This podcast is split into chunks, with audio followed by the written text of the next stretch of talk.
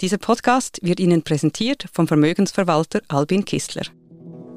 NZZ Akzent.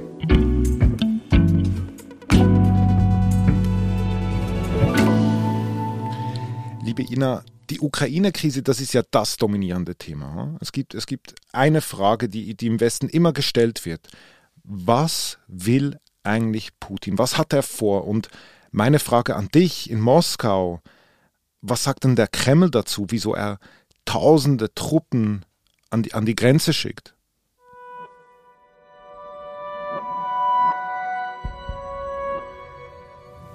Der Kreml sagt eben nichts dazu. Russland schickt keine Truppen an die Grenze, an keine Grenze. Keine Truppen dort. Tatsächlich, keine Truppen dort. Hm. Als wir im Westen die Bilder, also die Satellitenbilder zum Beispiel gesehen haben, dass Russland seine Truppen an die russisch-ukrainische Grenze verlegt, war hiervon wirklich kein Bild, kein Wort davon. Mhm. Hier spricht man auch nicht von einem Truppenaufmarsch, sondern sofort von der Gefahr, die von der Ukraine und durch die Ukraine vom Westen ausgeht. Im russischen Fernsehen, im, im Staatsfernsehen, herrscht das Narrativ vor, dass Russland, wenn überhaupt, sich verteidigen müsse von der Gefahr, die vom Westen ausgeht. Aber dass Russland irgendwelche Truppen an die russisch-ukrainische Grenze verschiebt, davon ist kein Wort zu hören, zu lesen, zu sehen.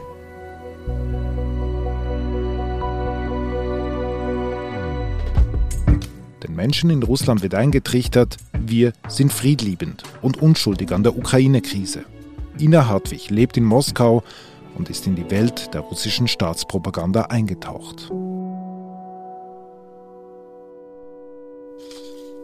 Ina, wir schauen heute an, wie die aktuelle Lage in Russland zuletzt dargestellt wurde.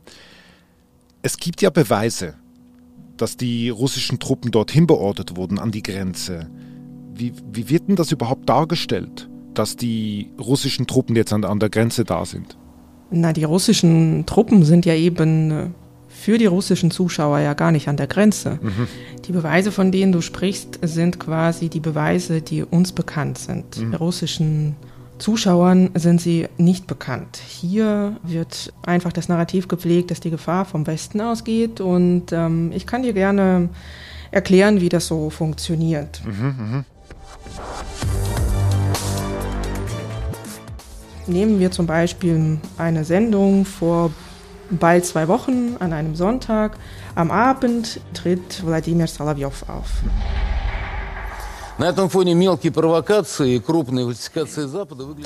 Wladimir Solovyov ist ein Talkmaster, der relativ einnehmend auftritt, immer in Schwarz, mit tiefer Stimme, der aber auch gerne provoziert. Но Bloomberg, который в очередной раз выпустил Fake News, Mhm. Er tritt im Staatsfernsehen auf und hat so ein paar Gäste eingeladen, die eigentlich so ihre Sicht der Dinge darstellen müssen, aber die ist meistens dieselbe wie bei Solovyov auch.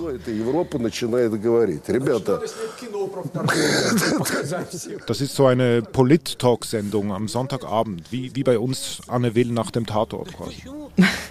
quasi, wobei ich äh, Herrn Solovyov natürlich nicht mit Anne Will gleichsetzen will. Aber ja, es wird als politische Analysesendung verkauft. Okay, okay. Wo verschiedene, verschiedene Leute zu Wort kommen sollen. Meistens kommt aber Solovyov zu Wort. Und er sagt seinen Gästen, guckt mal hier, ich zeige euch mal, wie die Ukrainer so gegen uns Russen zu kämpfen gedenken.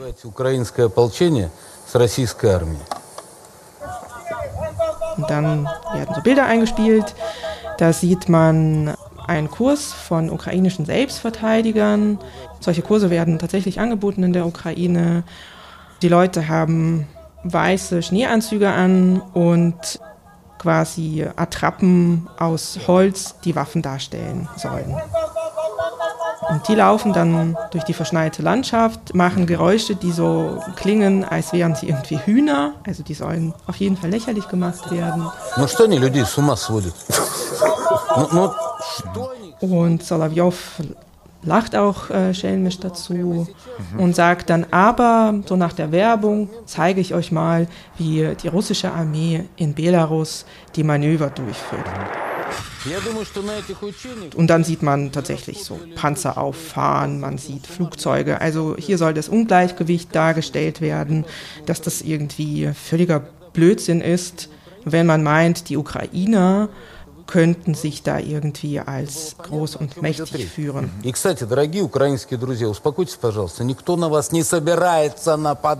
Meine lieben ukrainischen Freunde, und das sagt er auch tatsächlich wörtlich, niemand hat vor, sie zu überfallen, wirklich nicht.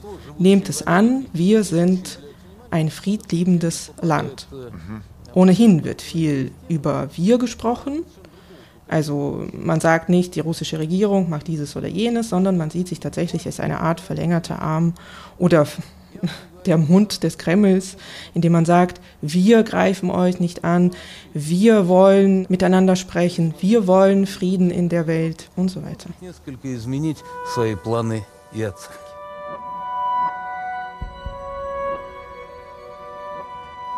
Hm. Ich kann mich erinnern, genau vor einer Woche ähm, am Freitagabend, da gab es ja ein bisschen Aufregung. Ich habe da auf meinem Handy Push-Nachrichten erhalten mit der Meldung, dass die USA in Kürze mit einem russischen Angriff rechnen. Ähm, da wurden Geheimdienstberichte zitiert und sie nannten sogar ein ganz konkretes Datum, der 16. Februar, das war der vergangene Mittwoch vorgestern. War das ein Thema in den russischen Medien? Oh ja, das war ein sehr großes Thema auch in den russischen Medien, aber etwas anders, als wir das aus den westlichen Medien kennen. Die ähm, Russen haben das völlig lächerlich gemacht. Also zwei Tage nach der Ankündigung aus den USA haben wir wieder einen Sonntag, wir haben wieder eine Politsendung, sogar eine zweistündige fast, da tritt Dmitri Kiselev auf, ein anderer Einpeitscher. Er ist Generaldirektor der Nachrichtenagentur Россия сегодня und ja, des Kreml scharfe Zunge. Und dort wird auch sofort äh, Präsident Biden gezeigt und gesagt, er legt den Krieg auf den 16., auf den Mittwoch fest. Der Westen bereitet sich aufs Töten vor. Dazu werden Bilder von getöteten, Verletzten gezeigt, Bilder von zerstörten Häusern. Also das heißt, eindeutig ist klar, wer der Aggressor ist jetzt. Genau, der Aggressor sind die USA. Sie sorgen quasi dafür, dass die Ukrainer angestachelt werden und etwas vorbereiten. Was dieses etwas ist, bleibt diffus, mhm. wie ohnehin sehr vieles diffus bleibt. Man sagt zum Beispiel auch oft nicht, von wem die Rede ist. Mhm, mhm. Wenn man Bilder sieht, weiß man nie, wann die aufgenommen wurden.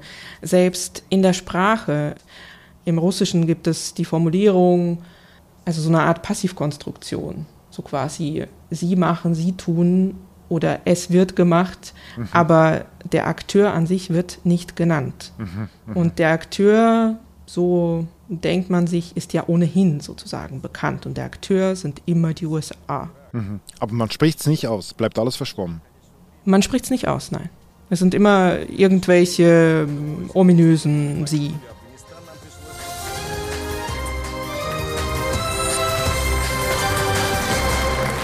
вмешаться в то, что происходит на Украине.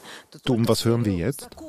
Am gleichen Abend, wieder bei Wladimir Solowjow, geht es Schlag auf Schlag weiter. Auftritt Margarita Simonyan. Мы почему-то забываем, что война на Украине идет 8 лет. Margarita Simonyan ist in Russland die Propagandafrau. Sie ist Chefin vom Kreml-Sender RT der Auslandssender, der auch in die Welt hinaus die Kreml-Position transportieren soll.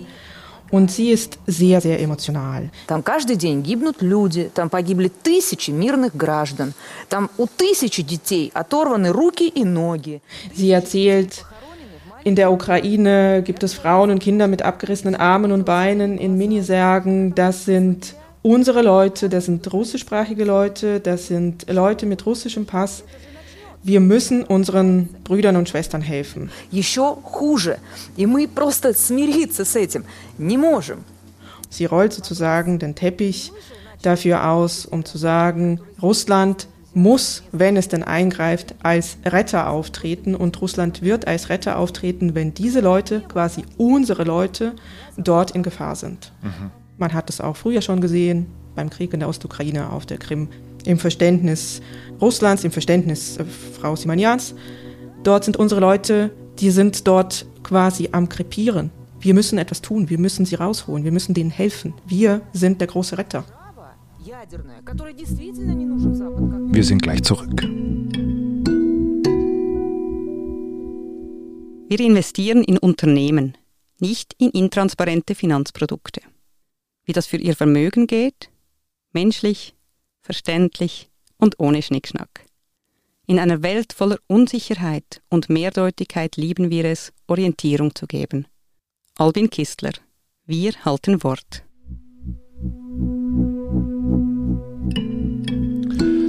Ja, und dann, und dann kam er dieser Mittwoch, dieser 16. Februar.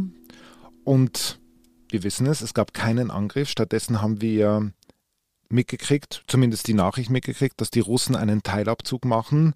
Hier wurde das, also hier bei uns in der Schweiz und im, West, im Westen wurde das als eine Art Deeskalation dargestellt und vermittelt. Und bei euch?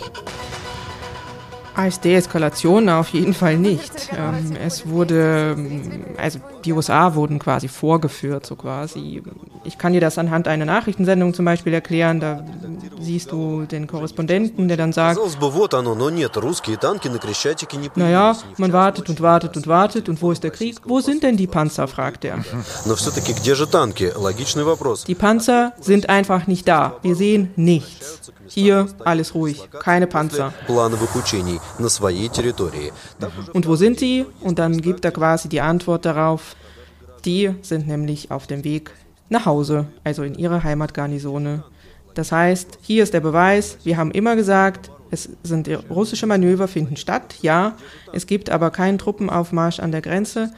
Die Amerikaner haben Blödsinn erzählt und das ist der Beweis und die sind einfach dümmlich. Also man merkt, die versuchen quasi die USA und die Ukraine ein bisschen vorzuführen. Ja, genau. Sie wollen zeigen, alles war ausgedacht. In Russland spricht man von Informationsterrorismus, wirft dem Westen Hysterie vor, Massenpsychose, zeigt dann aber auch wiederum Biden, der sagt, Bürger Russlands, ihr seid nicht unsere Feinde. Der Moderator sagt dann auch sowas wie, na, das hört man gern, aber, aber, passt auf, in den USA heißt es offiziell, dass Russland der Gegner ist. Die haben sich jetzt ein bisschen beruhigt, aber es heißt noch lange nichts. Das ist quasi wiederum eine umgekehrte Erzählung.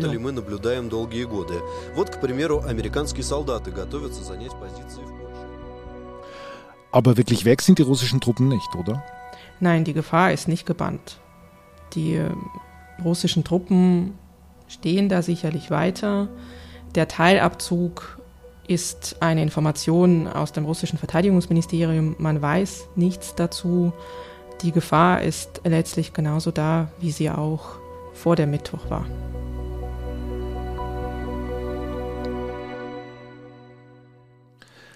Jetzt, wo du den russischen Auftritt so, so intensiv beobachtet hast und wie du eben gesagt hast, so viele Truppen immer noch dort unten stehen an der Grenze. Lass uns noch einmal ein Gedankenspiel machen. Wie würde denn Russland einen möglichen Einmarsch denn darstellen, rechtfertigen, wenn es passieren würde? Sie würden das auf keinen Fall als russischen Einmarsch darstellen, das ist äh, schon mal klar. Wenn es zu einem Krieg kommen sollte, dann würde die russische Propaganda es so darstellen, dass Russland nur reagiert. Russland wurde quasi bedroht, angegriffen und muss reagieren. Russland wird nie als der Täter dargestellt werden. Zur Not würde die russische Propaganda auch eine Geschichte erfinden. Davon gab es in der Vergangenheit auch schon reichlich. Also einen Kriegsvorwand suchen und vorführen. Ja, man würde wahrscheinlich eine ganz schreckliche Szene zeigen und sagen, die anderen waren es, wir mussten reagieren, wir mussten retten, wir sind die Guten.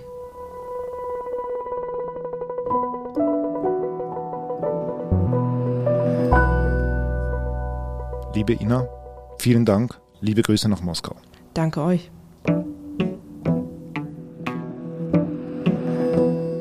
Das war unser Akzent. Produzentinnen und Produzenten dieses Podcasts sind Marlen Oehler, Sebastian Panholzer und Benedikt Hofer. Ich bin David Vogel. Bis bald.